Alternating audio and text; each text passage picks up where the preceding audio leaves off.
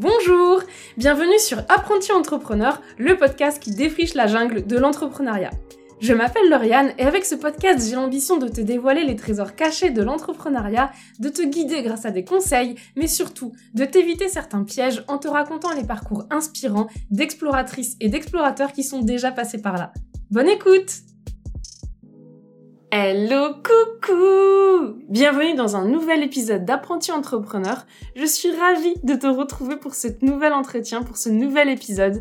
Aujourd'hui, je reçois Samantha de Pinglo et je suis super contente de te présenter cette discussion parce que Samantha a fait le choix d'entreprendre avec Marine, donc elles ont entrepris à deux. Elles ont créé leur boîte à deux et c'est vraiment une toute autre manière de s'organiser, une autre manière de penser, de réfléchir, d'agir. Et c'est toujours super intéressant de voir d'autres manières de faire. Avec Samantha, on va parler de comment elles ont déterminé leur nom, mais aussi de ce qui les a poussées à se lancer, de l'importance de faire des pauses pour pouvoir revenir avec plus de créativité et avec un regard plus neuf. On va aussi parler de l'importance qu'ont les valeurs de Samantha dans sa façon d'entreprendre et dans son choix de clients. Bref, un entretien très riche. Je te souhaite une très belle écoute. Bonjour Samantha. Salut.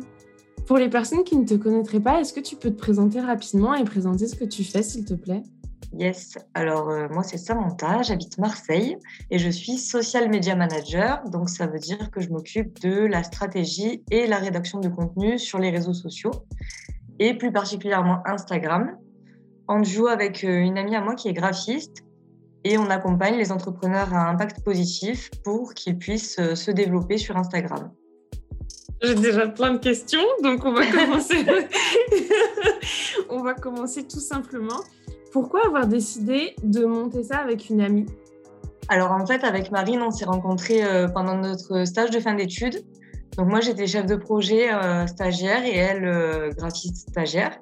Et en fait, on a été très liés sur ce stage-là. Et puis, en fait, à la fin du stage, on s'était toutes les deux dit qu'on aimerait être freelance un jour mais pas tout de suite, pas tout de suite après les études, qu'on allait attendre un petit peu, qu'on se tiendrait au courant. Mais on est resté amis dans la vraie vie et euh, un an après, bah, en fait, on a simplement fait un petit apéro et puis avec Marine, on s'est dit mais en fait, quand tu disais que tu voulais travailler avec moi un jour en freelance, tu le pensais vraiment? Toutes les deux, on s'est dit bah oui, en fait, évidemment, c'était c'est une évidence qu'on va le faire. On s'est dit mais pourquoi on va le faire? Enfin, qu'est-ce que tu veux faire, toi? C'est quoi ton but? On se dit, ah, ben, on aimerait bien euh, pouvoir euh, faire notre part dans pour le monde de demain, pouvoir aider les autres, tous ceux qui peuvent avoir un impact social ou environnemental. Et en fait, on avait les mêmes réponses, on avait les mêmes valeurs, la même vision. Et en fait, on s'est dit, mais pourquoi on ne le fait pas du coup, puisque c'est si évident et qu'en plus nos compétences sont complémentaires. Et voilà, ça a commencé comme ça. Et est-ce que tu peux détailler ce que tu entends par impact positif sur le monde? Oui, alors euh, pour nous, ce qu'on définit comme euh, entrepreneur à impact positif, parce que c'est vrai qu'il n'y a pas tout le monde qui le définit de la même manière, pour nous, c'est des entrepreneurs qui ont un impact soit social, soit environnemental, ou euh, leur projet, par exemple, il peut répondre à l'un des objectifs de développement durable définis par l'ONU. Ça, c'est l'ONU qui a défini 17 objectifs de développement durable à atteindre d'ici 2030 pour, en gros, avoir un monde de demain plus durable. Est-ce que ça veut dire que tu utilises ce qu'a défini l'ONU pour euh, choisir tes clients? Oui, c'est plus facile. Euh, effectivement, ça fait un point de repère. Après, euh, on n'est pas non plus fermé. Par exemple, il y a des personnes qui intègrent des valeurs très fortes dans leur entreprise. Et ça, c'est aussi des clients qu'on cible. En fait, nous, le plus important, en fait, ça part des valeurs. C'est le plus important, c'est d'avoir des valeurs partagées. Et du coup, c'est quoi les valeurs les plus importantes? Euh, pour nous, les valeurs les plus importantes, c'est euh, toutes les valeurs humaines en fait. Donc, euh, en premier, la, la, bienveillance en fait. C'est l'accueil de l'autre dans ce qu'il est, tel qu'il est, le non-jugement. Et puis, c'est beaucoup aussi le côté relationnel, c'est-à-dire d'accompagner les entrepreneurs, vraiment d'aider.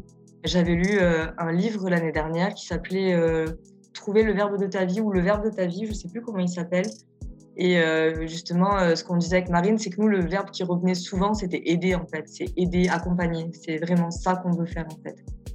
Et est-ce qu'il y a des valeurs spécifiques que tu vas chercher chez vos clients, que vous allez chercher chez vos clients du coup? Ou est-ce que c'est vraiment genre euh, les valeurs que tu as déjà citées, tu arrives à faire en sorte qu'elles soient déjà hyper présentes chez vos clients? En fait, c'est euh, moi je pense que les valeurs, c'est pas des choses que tu peux vraiment. Enfin oui, bien sûr, tu peux dire euh, mes valeurs c'est ça, mais pour moi les valeurs ça se ressent en fait. Ça va être. Euh, on est très intuitive avec Marine toutes les deux, et pour nous les valeurs c'est quelque chose qui se ressent chez la personne. Tu peux pas tricher avec tes valeurs en fait. Et du coup, c'est un peu au, au, feeling en fait. C'est on va ressentir s'il y a les mêmes énergies qui s'échangent en fait. Voilà. Je trouve ça trop intéressant que tu travailles sur ça avec l'intuition que vous alliez euh, chercher des clients au feeling. Est-ce que du coup, ça veut dire que avant de débuter une collaboration, euh, il y a forcément un échange euh, virtuel, enfin téléphonique ou Zoom pour vraiment ressentir tout ça? Oui, oui, on fait des appels découvertes de 45 minutes. Alors, c'est vrai qu'on pourrait faire plus court, hein, c'est long, 45 minutes. Mais justement, il y a des questions dans l'appel qui concernent bah, les valeurs, les rêves de la personne avec qui on parle, euh, le pourquoi de son projet, comment ça a commencé, tout ça. Et ça raconte beaucoup sur l'histoire euh, justement de la personne et c'est ça qui est très intéressant. Et c'est là que les valeurs ressortent en fait. Donc euh, oui, effectivement, il y a un appel et c'est là qu'on peut voir si ça match ou pas un petit peu en fait. Ok, et alors du coup maintenant on va parler un peu plus de ce que tu fais de façon concrète, dans le sens où euh, tu as utilisé le mot social media manager. je ne sais pas si ça va parler à tout le monde. Est-ce que tu pourrais décrire un petit peu ce que tu fais et en comment tu tes clients? Alors, euh, en gros, je m'occupe de tout ce qui est la fondation de ce qu'on va dire sur Instagram au niveau du rédactionnel et euh, comment on va s'adresser à l'audience de mon client, par exemple. Euh, avec quel ton, sur quelle thématique, euh, quelle thématique on va aborder, quel sujet plus précisément on va aborder, quelle fréquence de, publication. Et il y a aussi un travail sur les catégories de publication. Et en fait, mon, mon, travail et celui de Marine, ils sont toujours en parallèle en fait. Quand moi, du coup, je vais définir par exemple les catégories de postes qui vont être euh, dans la stratégie, Marine, elle, elle va faire des visuels associés à ces catégories de posts Instagram, par exemple, pour pouvoir faire euh, des livrables prêts à poster. Et en fait, on travaille toujours euh, en ping-pong, en fait. C'est toujours un coup Marine, un coup moi, et puis on se vérifie chacune nos éléments aussi. Voilà, donc moi, je fais, je fais ça, puis après, je fais aussi la définition, par exemple, des, des, hashtags pour que ça soit pertinent. Je peux faire aussi de la rédaction de posts. Et avant ça, ben, il y a le plan de contenu aussi savoir euh, quel euh, sujet va être euh, abordé quel jour, etc., donner des pistes. Mais c'est vraiment la partie stratégique qu'on fait le plus et moins l'opérationnel. On peut faire des publications prêtes à poster, mais nous, c'est la, base, c'est vraiment la stratégie. Comme Marine, elle, c'est vraiment l'identité visuelle qu'elle travaille. Donc, quelle couleur on va mettre sur le feed, comment on va l'agencer, qu'est-ce qui est intéressant de mettre en avant, quelle typographie on utilise. Ça, c'est elle qui va le faire. Et en fait, combiner euh, les deux, ça donne normalement de harmonieux, cohérent et aligné avec les valeurs surtout des entrepreneurs. Ça, c'est très important. Et hum, alors, j'ai bien compris que euh, les valeurs étaient hyper importantes euh, dans votre travail et dans votre duo. Mais comment vous avez décidé de vous lancer sous cette forme-là? C'est-à-dire, pourquoi vous avez choisi de faire du social media management? Alors moi, en fait, j'ai fait des études en communication. J'ai fait 5 ans et Marine, elle a fait 4 ans en école de graphisme. À la base, j'ai eu un bac S qui n'a du coup rien à voir. Et je me suis réorientée dans la com. Et là, je me suis dit, c'est bon, c'est ça, c'est sûr. Sauf qu'en fait, j'avais l'impression de ne jamais en apprendre assez, en fait. Donc, j'ai continué jusqu'à 5 ans d'études. Et en fait, euh, la quatrième année, je me suis rendu compte... Euh, bah, un petit peu en grandissant, même si je suis encore jeune, mais que l'école, en gros, c'est pas tout et que c'est pas là où j'allais sortir et c'est bon, euh, j'allais pratiquer le métier qu'on m'avait enseigné à l'école. Qu'en fait, c'était plutôt l'inverse, c'était plutôt là où elle allait commencer ma vie. Genre, c'est là, ok, qu'est-ce que tu veux faire maintenant? C'est quoi qui, te plaît en fait? Et moi, ce qui me plaisait, c'était euh, le digital. Et Marine, euh, du coup, euh, c'était tout ce qui était visuel, du coup, puisqu'elle était le graphisme. Et ce qui combinait bien les deux, c'était Instagram et c'était les réseaux sociaux qui nous permettaient de pouvoir combiner ça. Et aussi, il y a un truc, au tout début, quand on a commencé à, à réfléchir sur Pinglo, on avait commencé à faire des premières offres. Et en fait, il y a eu peut-être quatre mois d'écart. On a pris une petite pause, une grosse pause. Et on est revenu sur ces offres. Et là, on s'est dit, pourquoi on a mis ça? On avait mis, je je sais pas moi, de l'événementiel, enfin plein de trucs, de tout et n'importe quoi. En fait, en fait, tous les services que tu peux faire en communication, on les avait mis parce qu'on avait dit, bah c'est difficile de faire un choix, etc. Et après, en fait, quand on est revenu dessus, on s'est dit, bah non, mais c'est évident, ce qu'on veut faire, c'est du digital, c'est ça qu'on veut faire, c'est évident. Mais il y a toujours la peur de te spécialiser un petit peu au début, je pense, de sortir des études et te dire, euh, je vais devoir choisir un truc. Et en fait, finalement, euh, on s'est dit, ben, on n'a rien à perdre. Au pire, euh, on va tester. Et puis, en fait, c'est ce qui nous fait vraiment kiffer le digital. Du coup, c'est hyper intéressant ce dont tu parles. Comment vous avez réussi à hum, dépasser ça? Déjà, est-ce que tu pourrais nous expliquer pourquoi vous avez fait une pause? Est-ce que la pause, elle était volontaire pour réfléchir sur votre entreprise? Et du coup, comment vous avez réussi à dépasser ce truc de non, mais en fait, je ne vais pas proposer tout ce que je suis capable de faire, je vais juste proposer ce que j'ai vraiment envie de faire Alors, la petite soirée là, que j'avais racontée, euh, où on s'est dit c'est bon, euh, on fait un truc ensemble, c'était en janvier 2020. Euh, Et en février, le 14 février pour la Saint-Valentin, on a trouvé le nom. Très romantique. Et euh, ensuite, on, est, euh, on a continué. Marine, elle a fait l'identité visuelle dans la foulée. Enfin, c'était fluide. On a fait une première offre. Ensuite, il y a eu le confinement. Et là, euh, du coup, on s'est vraiment focus sur bah, notre offre, construire notre identité de, marque, etc., puisqu'on avait le temps de le faire et que c'était pas forcément le moment de chercher des clients de toute façon. On a fait aussi un concours bénévole, etc. Et ensuite, on a fait une pause parce que, ben, justement, il y avait un peu ce creux du confinement. Ensuite, il y a eu l'été, donc euh, c'était un tout en fait. Et on s'est dit, euh, ok, là, il faut prendre du recul parce qu'on voyait qu'on était dans un, qu'on arrivait vers un, blocage en fait. Euh, on avait construit, mais ça nous parlait pas. Il y avait un truc qui collait pas en fait. Et en, prenant du recul, en partant en vacances, etc., en soufflant un coup, parce que parfois il faut déconnecter. En revenant en septembre, on s'est reposé, on s'est fait une, session sprint d'une semaine où on s'est dit vas-y, on fait que Pinglo, euh, on redéfinit tout, euh, le persona, l'offre, euh, on fait le, site, etc. Enfin voilà. Et en fait, c'était fluide. On, s'est remis devant. Tu sais, c'est comme quand t'as. Mon cerveau, il marche un peu comme ça. Tu as plein d'idées dans la tête, c'est tout mélangé. C'est un bazar. Et il faut connecter les points, tu sais, comme sur les jeux pour enfants, là, les petits points. Et bien, c'était ça, en fait. On s'est dit, bah non, mais en fait, c'est logique, on va pas faire ça, on va faire ça. C'est évident. Déjà, tu as parlé de fait de redéfinir son persona. Je suis aux J'ai dit le mot magique. Je confirme. Définissez vos personas, c'est important. Euh, comment Parce qu'en en fait, on a, tu as commencé à en parler, mais euh, on n'en avait pas clairement parlé. Euh, votre duo, vous officiez, enfin votre nom d'entreprise, c'est Pinglo. Et comment vous êtes tombé d'accord sur ce nom-là? Comment vous l'avez trouvé? En fait, mes, anecdotes, elles sont un peu loufoques quand même. En fait, on a fait déjà plein de sessions de brainstorming, mais quand je dis plein, c'est-à-dire euh, du 13 euh, janvier, là, où on, a eu l'idée, euh, et quand on a trouvé le nom le 14 février, on a fait vraiment plein d'exercices. Enfin, on a tapé exercice de brainstorming pour trouver un nom, et on a fait tout ce qui est possible et imaginable. Genre, mais vraiment, on a fait des masses parce que pour nous, c'était hyper important que ça nous plaise à toutes les deux et que ça nous plaise autant. Que ça soit vraiment, ah ouais, c'est ça le nom, en fait, c'est logique, il n'y a pas de doute. Du coup, c'était très compliqué. On a défini un peu des critères du style, euh, on voulait que ça soit un nom court, facilement mémorisable. Il y avait un critère aussi qu'on s'est vite mis d'accord dessus, c'est qu'on voulait que ça soit le plus universel possible. C'est pour ça qu'il y a un moment où on s'est dirigé vers l'espéranto. Donc, Pinglo, ça veut dire épingle en espéranto. Et en fait, euh, on voulait un mot en espéranto, mais on ne savait pas trop quoi. Et euh, un jour, euh, je repense à. Euh, non, j'ai dit à Marine, vu que je suis dans le social media, je pense aux emojis, tu sais. Et je me dis, ah, ça serait bien un, symbole, tu un symbole pour, pour raccrocher à, un concept. Et je pense à Synergie Family, c'est une association sur Marseille. Et eux, leur symbole, le N, en fait, il est en forme d'éclair. Et j'ai pensé à ça en me réveillant d'une sieste. vraiment, on a fait une session de brainstorming, on a fait pareil encore une fois une grosse pause, d'où l'importance de faire des pauses à chaque fois, hein. ça rebooste la créativité à fond. je me réveille et là je me dis, ah oui, mais l'éclair, est-ce qu'il n'y aurait pas un autre, euh, un autre symbole un peu cool qui m'inspire pour nous, pour symboliser le duo et aussi le fait qu'on veut se lier à d'autres personnes qui ont les mêmes centres d'intérêt que nous, les mêmes valeurs. Et je regarde et je vois l'épingle et je dis, euh, Marine, l'épingle, ça te parle? Elle me dit, ah ouais, ouais.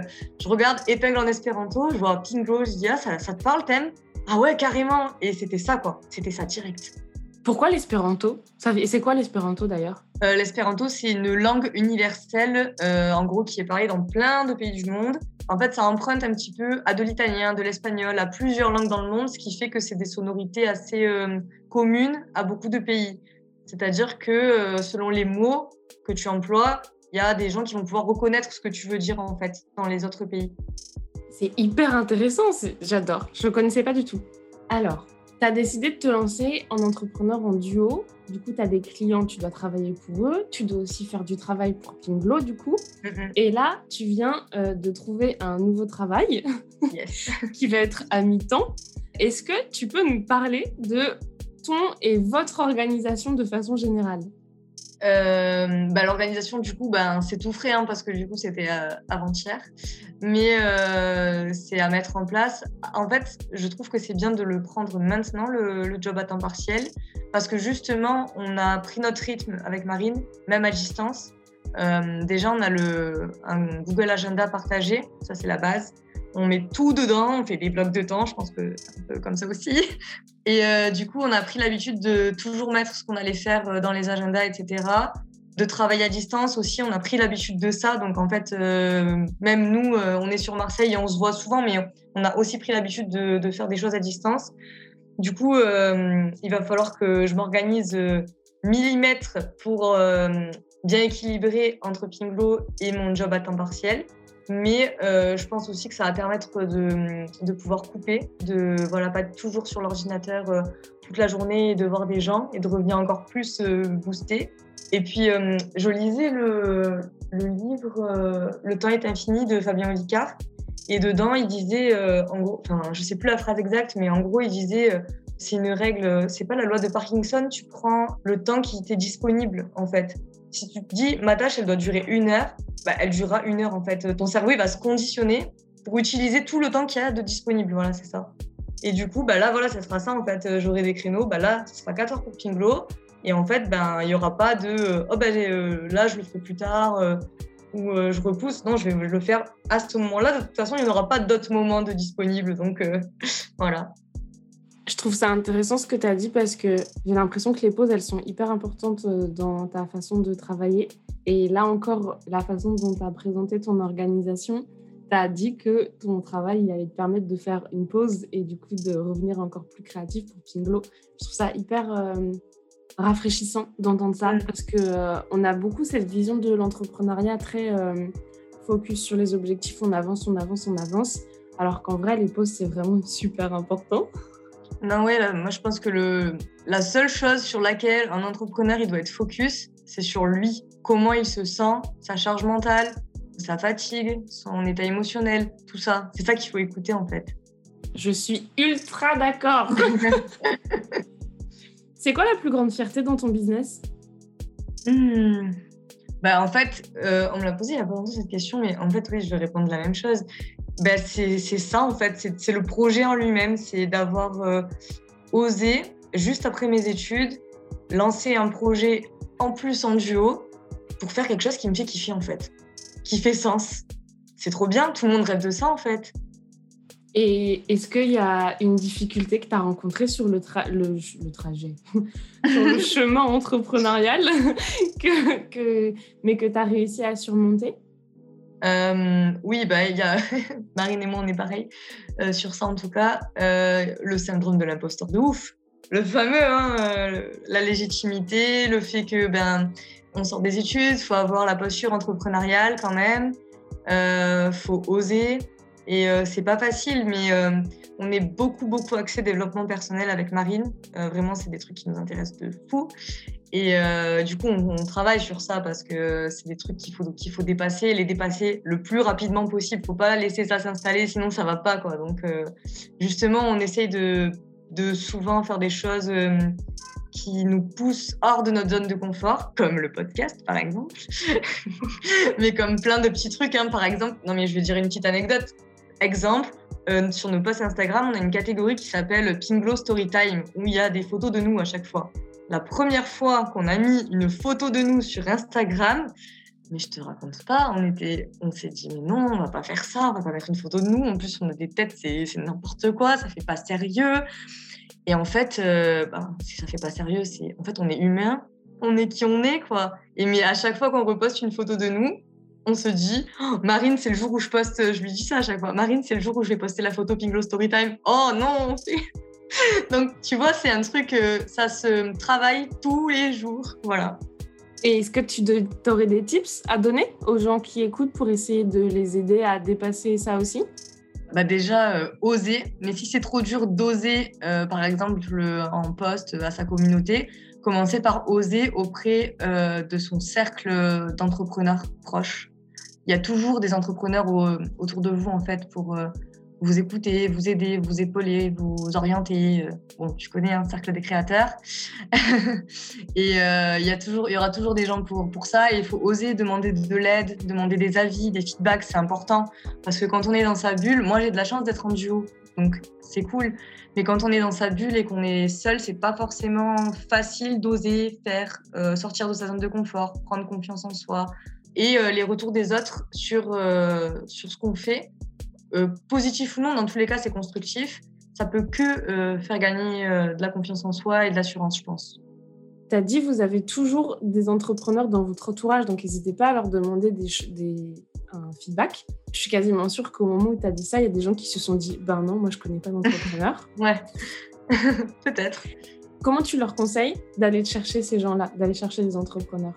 Ben déjà par LinkedIn, la base c'est la base de la base. Mais alors par LinkedIn, pas euh, attention, hein, je vous vois, euh, envoyez pas juste 20 demandes par jour euh, sans message derrière. Hein. on vous a vu, faites pas ça. non, non, vous allez chercher des personnes qui sont dans votre secteur d'activité. Par exemple, si c'est économie sociale et solidaire, vous tapez ce mot-clé, vous allez chercher des gens qui sont vraiment là-dedans, c'est un peu comme euh, les, applications de rencontre en fait. Hein. Tu regardes quoi? La description, est-ce que ça va matcher avec tes valeurs? C'est pareil, tu regardes la photo te plaît, ça t'inspire une bonne énergie, tu matches. Et ensuite, tu fais quoi? Tu envoies un message, sinon ça n'aboutira jamais, vous ne vous rencontrerez jamais, vous n'irez jamais boire un café ensemble. Donc, il faut euh, prendre le contact après euh, avec la personne et après, ça se fait tout seul normalement. Et sinon, ben, hormis ça, ben, il y a le cercle des créateurs de, de Kylian il y a plein de communautés. Il y a We Act for Earth aussi, euh, pour l'entrepreneuriat euh, engagé. Et de façon générale, il y a aussi quand même tous les réseaux sociaux. Oui, tous les réseaux sociaux. Il y a Make Sense aussi qui est pas mal pour ça, où ils font plein d'événements en ligne sur plein de thématiques différentes. Et donc, ça te permet de, de rencontrer d'autres personnes, en fait. il y a peut-être Clubhouse, mais je n'ai pas testé encore. Moi non plus. Qu'est-ce qui t'apporte de la joie dans ton quotidien? De me lever le matin et de me dire qu'en fait, je vais juste faire des choses euh, qui vont me faire kiffer et en plus qui ont un intérêt pour le monde. De me sentir utile en fait. En fait, je crois, ouais, c'est plutôt ça. C'est, je crois que ce qui me met de la joie, c'est quand je me sens utile. Mais dans le pro comme dans le perso, hein. j'ai toujours besoin de me sentir utile. Si je suis pas utile quelque part, je m'efface un petit peu. J'ai besoin de me sentir utile. Et du coup, comment tu fais pour euh, réussir à te sentir utile tous les jours? Bah Après, c'est dans, mon travail, dans tous les cas, c'est comme on aide des entrepreneurs à impact positif, il y a forcément euh, une utilité. Et comme tu disais, euh, bah, les feedbacks, en fait, très important, très très important. Hier, par exemple, j'ai eu un rendez-vous de deux heures avec, avec un client. Coucou Fabien, si tu nous écoutes. We are the starters. Et à chaque fois, il me faisait des compliments et on se reboostait. C'était Enfin, là, je me suis sentie utile, tu vois. Il, me disait euh, Ah ouais, là, ça me donne trop des idées. Euh, c'est trop bien qu'on fasse cet échange euh, ensemble. Et tu sais, on se renvoyait la balle. C'était que du positif, un ping-pong de positif, tu sais. Et là, tu te dis Ah purée, ce que je fais, ça sert à quelque chose. Là, pareil, dernièrement, on a fait un, concours Instagram avec Visibiz sur, sur Instagram pour faire gagner un audit rédactionnel et graphique. Et euh, ben, toutes les personnes qui ont répondu, j'étais d'ailleurs étonnée parce qu'il y en avait quand même pas mal, je trouve. Et eh ben, elles disaient toutes, ah, c'est exactement ça dont j'ai besoin. Tu te dis, ah, ok, c'est bon, on va, on va être utile, c'est bon, on va, on va, on va les aider, on, est dans le vrai. Ça rejoint un peu ce que tu disais tout à l'heure de demander les feedbacks aux personas.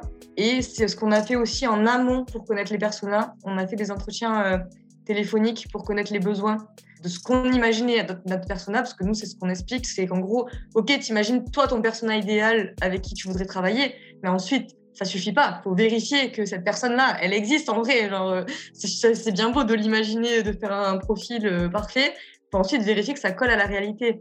Et justement, quand tu leur demandes c'est quoi leurs besoins, par exemple sur Instagram, etc., nous, on pensait qu'effectivement, il manquait de temps, de compétences pour s'en occuper. Et c'est ce qu'ils nous ont confirmé. Et là, c'est là qu'aussi on se dit, OK, on va être utile. C'est vraiment de ça qu'ils ont besoin. On va pas faire une offre pour faire une offre. Ça sert à rien. C'est aussi pour ça que je te disais que on avait redéfini notre offre et que euh, les autres choses comme l'événementiel, par exemple, ça nous parlait pas. Et en plus, c'était pas quelque chose d'utile à l'instant T. Donc, voilà, c'est ça. Bah, merci beaucoup. Je trouve qu'il y a beaucoup de valeur dans tout ce que tu viens de partager. Est-ce qu'il y aurait des femmes entrepreneurs ou créatives que tu as envie de recommander, sur qui tu as envie de mettre la lumière? Il y a le compte Instagram Entrepreneur hypersensible, au pluriel. C'est euh, Céline Afonso Chirel qui est à l'origine de ce compte. Elle est social media manager aussi. Et euh, elle est aussi à la tête euh, d'une association qui s'appelle Les Bienveillantes. C'est pour les femmes entrepreneurs qui, voilà, pareil, ont envie d'avoir un impact sur le monde. D'ailleurs, on est, on est bénévole pour les bienveillantes. Et donc, le compte Entrepreneur Hypersensible, elle l'a créé il n'y a pas très longtemps. Et euh, elle partage ben, des témoignages et aussi sa vision, en fait, tout simplement, de l'hypersensibilité euh, et le lien avec l'entrepreneuriat. Et comme Marine et moi, nous sommes toutes les deux hypersensibles, ça nous parle forcément. Il y a un autre compte que moi je suis sur ça qui s'appelle Cher Journal de bord. Et en fait, elle est illustratrice et du coup, quasiment tous ses posts, c'est elle qui les dessine. C'est trop beau son univers. D'accord, j'ai vraiment. Bah, merci beaucoup pour tout ce que tu nous as partagé. Je suis ravie de t'avoir invité sur le podcast et encore plus d'avoir invité une personne qui partage mon opinion sur le persona. Critère numéro un, partager les valeurs sur le persona.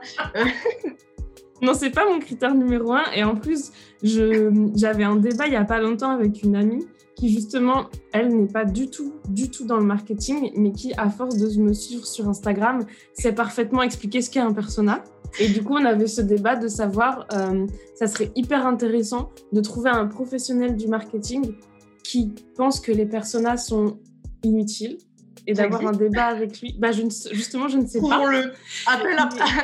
Justement, un appel. Ah ouais, il faut qu'on le trouve il faut qu'on et il faut qu'on le trouve et il faut qu'on ait une discussion parce que je pense que ça peut être hyper intéressant de parler avec quelqu'un qui ne part pas du persona.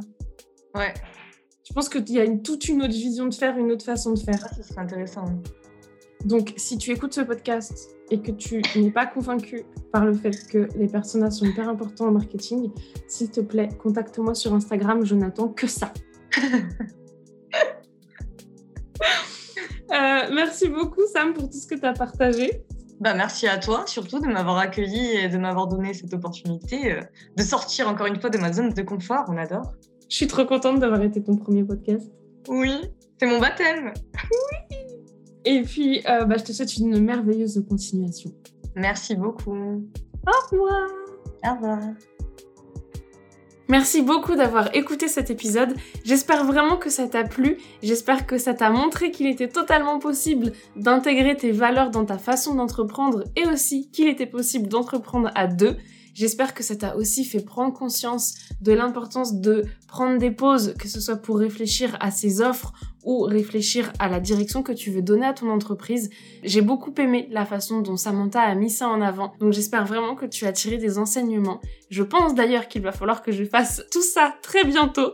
Si tu as aimé cet épisode et que tu veux contacter Sam, toutes les informations seront dans la description de l'épisode, mais aussi dans la retranscription qui sera sur la partie blog du site de GetYourCom. Je te souhaite une merveilleuse journée ou une très belle soirée selon quand est-ce que tu écoutes cet épisode. Bisous, à la semaine prochaine